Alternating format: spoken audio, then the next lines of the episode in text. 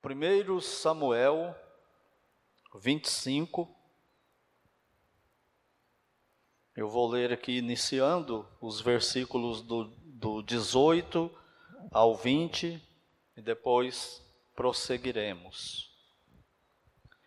1 Samuel 25, de 18 a 20, diz assim: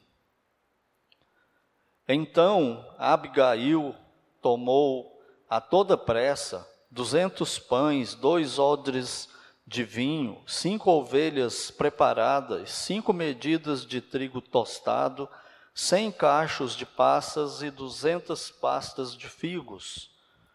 E os pôs sobre os jumentos.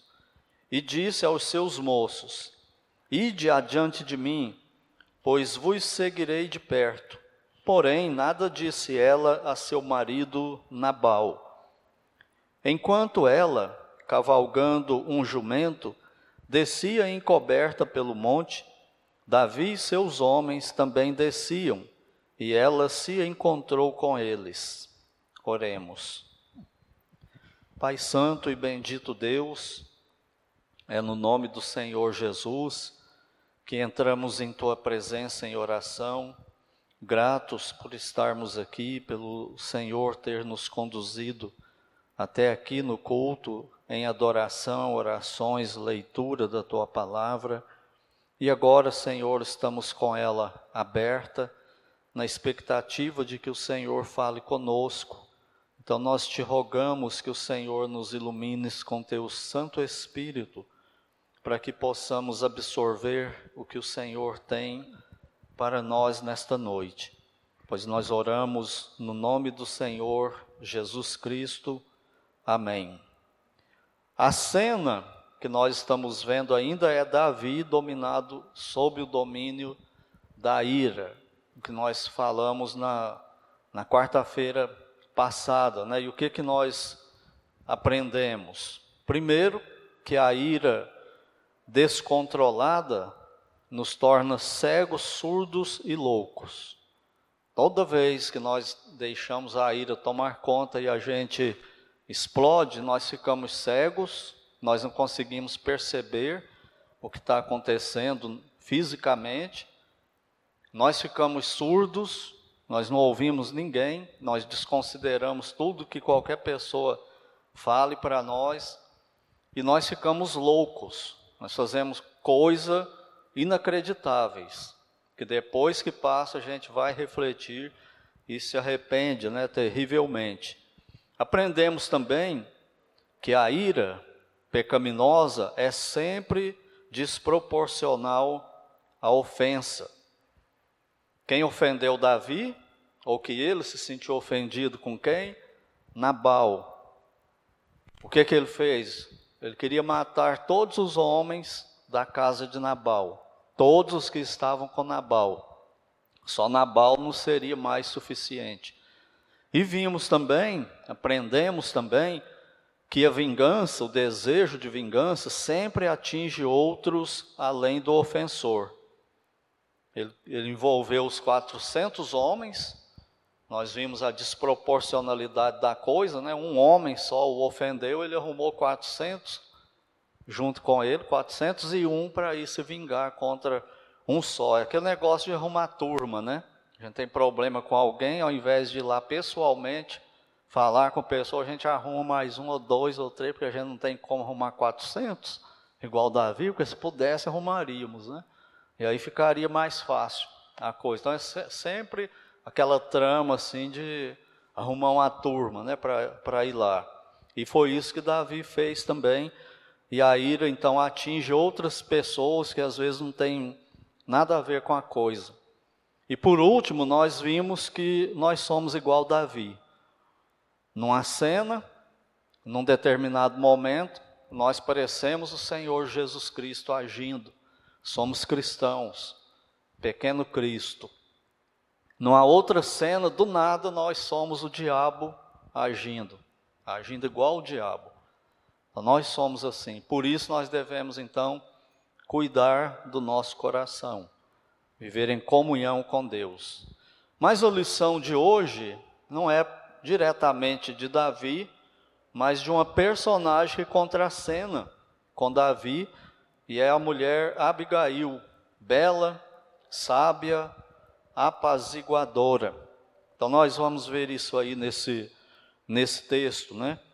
Então ela, no versículo 18, depois que ela toma conhecimento, os servos dela vão lá e avisam para ela que Davi está preparando um exército para ir lá e matar Nabal e matar toda a família dela, todos os funcionários, né, todos os empregados, todos os homens, Davi iria matar. Por quê? Porque Davi pediu umas coisas para Nabal e Nabal não quis dar. Nós vimos a, que isso é cultural, né, o que estava acontecendo ali. E ele se irritou por causa disso, não sabemos exatamente o que. Parece que ele não aguentou ser chamado de, de João Ninguém, né? Por Nabal. E aí ele se irritou. E aquele Davi humilde, que lá na, na cena anterior falou: Eu sou pó, eu sou verme. Agora ele não achava que ele era pó e verme, não. Ele achava que ele era Deus e estava partindo para cima, né? De, de Nabal. E Abigail, então, tomando conhecimento desse risco, né, desse perigo de morte aí, ela age. O versículo 18 fala que ela toma a toda pressa, né, 200 pães, dois odres de vinho, cinco ovelhas preparadas, cinco medidas de trigo tostado, cem cachos de passas e duzentas pastas de figos e os pôs sobre os jumentos. E depois ela sai, no versículo 20 fala isso, que ela sai cavalgando um jumento. Então tem umas cenas na Bíblia que elas são misteriosas para nós. Ela arruma aqui uma quantidade de, co de coisa grande, né? E sai escondido de Nabal. Aí como que ela sai com essa comitiva? E com essa quantidade de coisas, e Nabal não vê ela sair, né? Como que ela consegue fazer isso? Talvez ele tivesse num outro local, né? Mas ela coloca tudo isso sobre os jumentos para levar para Davi e diz aos seus moços: Ide adiante de mim, pois vos seguirei de perto. Provavelmente ela não sabia o caminho onde estava Davi, né?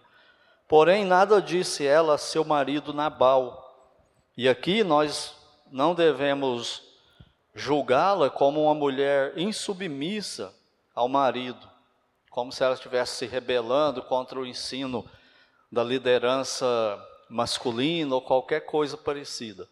O que ela está fazendo, ela está agindo com sabedoria, ela conhece, conhecia o marido que ela tinha, ela sabia que se fosse falar com ele naquela hora, qualquer outra pessoa, os, os jovens já tinham falado para ela, né? Mostrado, lembrado ela, né, que Nabal não ouvia ninguém, que ele era um homem perigoso. Então ela foi sábia, não falou para ele. Se ele tivesse falado, ela não teria, ele não teria deixado ela ir. E ela sai, né? E ela sai cavalgando um jumento. Nós sabemos aí que cavalgar cavalo, principalmente cavalo de raça, é uma coisa pomposa, não é? É uma coisa muito legal você cavalgar, correr, galopar a cavalo, né? Se ele for de raça, quanto mais você solta a rédea, deixa ele correr mais sem bacada, sem pancada, ele fica.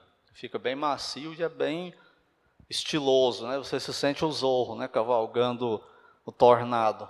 Então você vai, quando passa em câmera lenta, então, se o cavalo passa dentro d'água, é uma coisa fantástica. Mas Abigail foi no jumento. Jumento não tem nada de fantástico, né? Imaginou o zorro de jumento? Chegaria no momento que ele teria que pular do jumento e correr a pé, né? Porque o jumento é devagarzinho, passo curtinho. E lá vai Abigail encontrar com, com Davi, tentando apaziguar Davi. E ela chega Enquanto isso, né, fala o versículo 20 no final, que Davi está indo por um lado e ela por, por, também nesse mesmo sentido. E ela encontra com eles. E aí o texto, o narrador aqui, faz uma pausa, né, nos versículos 21 e 22, e fala de Davi de novo. Ora, Davi dissera, está falando da ira dele, né? como que a ira está acesa e queimando no coração de Davi, enquanto Abigail está preparando a paz, ele está preparando a morte, né? a guerra. Com efeito, de nada me serviu ter guardado tudo quanto este possui no deserto, e de nada sentiu falta de tudo quanto lhe pertence. Ele me pagou mal por bem, aí o problema nosso, né? Faça Deus o que lhe aprover aos inimigos de Davi, se eu deixar ao amanhecer um só do sexo masculino dentre os seus. Vendo, pois, Abigail a Davi, aí vem o, o encontro de Abigail com Davi. Olha a humildade e a sabedoria dela. Vendo, pois, Abigail a Davi, apressou-se, desceu do jumento, prostrou-se sobre o rosto diante de Davi, inclinando-se até a terra. Lançou-se-lhe aos pés e disse, lembrando que ela era uma mulher riquíssima, né? Ah, Senhor meu, ela se dirige a Davi como senhor dela. Caia a culpa sobre mim, permite falar a tua serva contigo e ouve as palavras da tua serva. Lembrando que naquele tempo não era qualquer pessoa que chegava de qualquer jeito a hora que quisesse para falar com o rei. Ainda mais sendo uma mulher.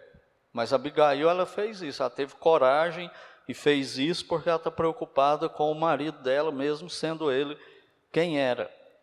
Versículo 20, 24, aliás, 25. Não se importe o meu senhor com este homem de Belial. Belial, isso significa pessoa do mal, né? maligna, mal intencionada, iracunda, violenta, grossa. A saber, com Nabal, porque o que significa seu nome, o que, o que o seu nome significa o seu nome, ele é. Nabal é o seu nome, e a loucura está com ele. Eu, porém, tua serva, não vi os moços de meu senhor que enviaste. Ela está dizendo para ele que quando Davi enviou os soldados dele, lá em Nabal, Lembra que Nabal estava fazendo a festa, tosquiando as ovelhas, matando gado, vendendo carne, fazendo uma festona.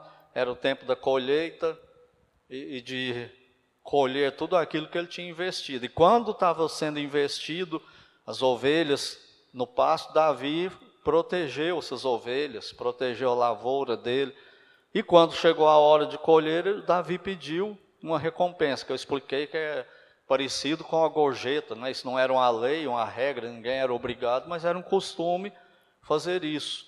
É, e quem não fazia era mal visto, né? por causa de, dessa má vontade aí. Parecido com a gorjeta hoje, né? ninguém é não tem uma lei obrigando, se ninguém quiser dar gorjeta, não dá. Mas se ele não der, todo mundo vê ele com, com maus olhos, né, por causa disso. Então foi isso que, que aconteceu. E ela está dizendo que quando os servos de Davi chegaram na casa dela para pedir essas coisas para Nabal, ela não sabia disso, ela não viu eles. E ela não sabia exatamente o que tinha acontecido, né? Isso que ela falou até aqui. Agora olha só como ela fala com Davi, continua falando e faz um tipo de repreensão a Davi, mas com muita sabedoria uma repreensão, assim que quem não presta muita atenção nem percebe que ela está chamando a atenção dele. Agora, pois, meu Senhor, tão certo como vive o Senhor e a tua alma, foste pelo Senhor impedido de derramar sangue e de vingar-se por tuas próprias mãos. Como Nabal, sejam os teus inimigos e os que procuram fazer mal a meu Senhor. Então ela está dizendo para Davi né, que Davi estava querendo pecar. Você está querendo tomar vingança com as suas próprias mãos. O Senhor sabe, rei, eu também sei que Deus fala para a gente não vingar, para não matar. E Davi estava prestes a cometer esses pecados todos aí. Então ela não tem aquela coragem assim direta, né, para falar com Davi. Ela faz essa repreensão velada para Davi. Versículo 27. Este é o presente que trouxe a tua serva a meu senhor. Seja ele dado aos moços que seguem ao meu senhor. Perdoa a transgressão da tua serva, pois de fato o Senhor te fará casa firme, porque pelejas as batalhas do Senhor, e não se ache mal em ti por todos os teus dias. Ela, ela assume a culpa, né, como se fosse ela que tivesse ofendido Davi, e ao mesmo tempo já pedindo perdão para ele por ter falado com ele sem pedir permissão, sem marcar audiência, sem nada disso. E no final do versículo 28, quando ela fala aí, e não se ache mal em ti por todos os teus dias, é culpa de, de sangue, né, que ela está querendo evitar. Se Davi fizesse o que ele queria, ele ia entrar lá e matar todos os homens e não deixar ninguém. Imitando o que Saul fez lá em Nob com os 85 sacerdotes e depois com a cidade todinha e até os animais, dominado por ira. Né? Davi estava prestes a fazer a mesma coisa. Versículo 29. Se algum homem se levantar para te perseguir e buscar a tua vida, então a tua vida será atada no feixe dos que vivem com o Senhor teu Deus. Porém, a vida de teus inimigos, estes, este a arrojará como se atirasse da cavidade de uma funda. E há de ser que, usando o Senhor contigo, segundo todo o bem que tem dito a teu respeito e te houver estabelecido príncipe sobre Israel, então, meu Senhor, não te será por tropeço nem por pesar ao coração o sangue que sem causa vieres a derramar, e o te haveres vingado com as tuas próprias mãos, quando o Senhor houver feito bem, lembrar-te-ás da tua serva. Então, note aí que ela está pacificando o coração de Davi, usando argumentos bíblicos com ele e alertando ele dessa culpa de sangue. Né? Você vai matar todo mundo, você vai viver o resto da vida depois culpado por causa disso, por agir desse jeito. E aqui agora vem a mudança né, de Davi. Então Davi disse a Abigail: Bendito o Senhor, Deus de Israel, que hoje te enviou ao meu encontro. Bendita seja a tua prudência e bendita seja tu mesma que hoje me tolheste de derramar sangue e de que por minha própria mão me vingasse. Porque tão certo como vive o Senhor, Deus de Israel, que me impediu de que te fizesse mal, se tu não te apressaras e me não vieras ao encontro, não teria ficado a Nabal até ao amanhecer nenhum sequer do sexo masculino então Davi recebeu da mão de Abigail o que esta lhe havia trazido e lhe disse: Sobe em paz à tua casa. Bem vês que ouvi a tua petição e a ela atendi. Aqui tem uma diferença cabal entre Davi, Saul, que nós já vimos, e esse agora aqui, o Nabal. O que, que é a diferença? A capacidade a sensibilidade espiritual de Davi. Quando alguém fala com ele, ele reconhece que ele pecou, ele reconhece que ele está agindo errado e ele muda de atitude. Ele só não fala, não, ele muda de atitude e todo mundo vê essa, essa mudança dele. Por isso que Deus fala, ele é o homem segundo o coração de Deus. Ele é pecador como eu e você, mas ele tem um coração sensível ao Espírito de Deus, ao próprio Deus a palavra de Deus. E quando ele ouve essa exortação de Abigail, ele considera e ele refreia, né? Então Nabal continuou odiando Davi, com raiva de Davi, querendo o mal de Davi, mas Davi não quis mais o mal de Nabal. Ele volta e depois nós vamos ver o restante da história e o que que acontece, né? E Davi, então, é a capacidade, tem a capacidade de arrependimento, bem diferente de Nabal. E as lições para hoje, primeira, é que sabedoria e lucidez nos leva a promover o bem. Abigail fez isso. Ela agiu com sabedoria e com lucidez. E ela promoveu o bem, o bem de todo Israel, né? nós podemos afirmar isso. Ela promoveu o bem de Nabal, mesmo com ele sendo um homem mau, ela está sendo, foi uma boa esposa com ele, preocupou-se com ele, quis salvar a vida dele, estava fazendo bem para ele, enquanto ele só fazia o mal para todo mundo, ele só via o próprio umbigo, né? Só se preocupava consigo próprio. E também com Davi, que ela o impede de fazer essa loucura, de cometer esses assassinatos todos que ele estava intencionando fazer. Matar todos os homens da casa de Nabal e da, os empregados dele todos, né? Então a sabedoria e lucidez nos leva a promover o bem. A segunda lição é que sabedoria e lucidez nos leva a agir com humildade em prol de um bem maior para todos. E a gente vê isso aí nos, nos versículos 23 até o versículo 31, como que ela está agindo com humildade, ela está se colocando com humildade diante de Davi, está alertando ele ela não está preocupada com a reputação dela, ela está preocupada com o bem de mais pessoas. E isso nós sabemos, né? Isso é uma coisa bonita, é uma coisa bíblica, é uma coisa que nós admiramos, mas na hora de praticar, a gente só cobra dos outros mais. E quando é a nossa vez, a gente não quer fazer a mesma coisa. Então, se humilhar e pensar no bem dos outros, né? Mesmo tendo aí algumas algumas perdas e alguns arranhões, né? A gente deve agir desse jeito. E Davi, aliás, Abigail apazigou a ira de Davi, Deus usou ela para que a ira dele fosse abafada, né? E nós sabemos também que ira mata igreja. Quando tem problema na igreja, um fica irado contra o outro, o outro com o outro, e vai formando grupo, divide a igreja. Ira mata a igreja. E humildade salva a igreja. Humildade salva a igreja.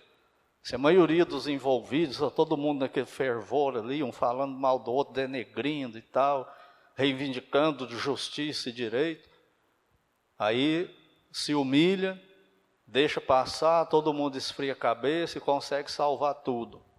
Alguém já disse, né, sabiamente, que a igreja só pode ser destruída por ela mesma. O mundo não destrói a igreja, o diabo não destrói a igreja, demônios não destrói a igreja, mas os crentes destroem a igreja. Os próprios membros né, da igreja destroem a igreja. Família, a ira né, faz coisa acontecer em família que é, coisas deploráveis totalmente.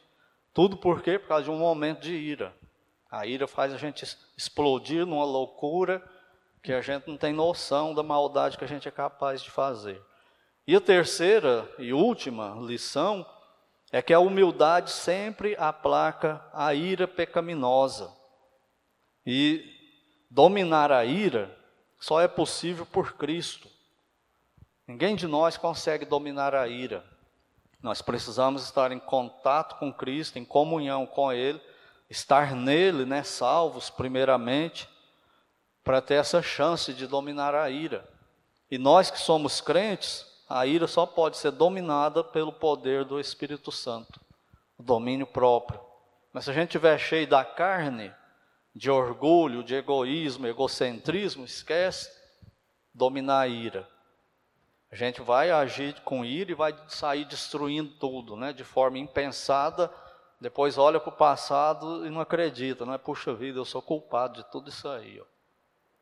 Mas não tem como voltar atrás, né? Voltar lá no tempo e, e corrigir. Então é melhor andar cheio do Espírito. E como que a gente anda cheio do Espírito? Obedecendo à Bíblia. Não é fazendo rituais, né? é obedecendo à Bíblia. Agindo em cada instante como a Bíblia manda.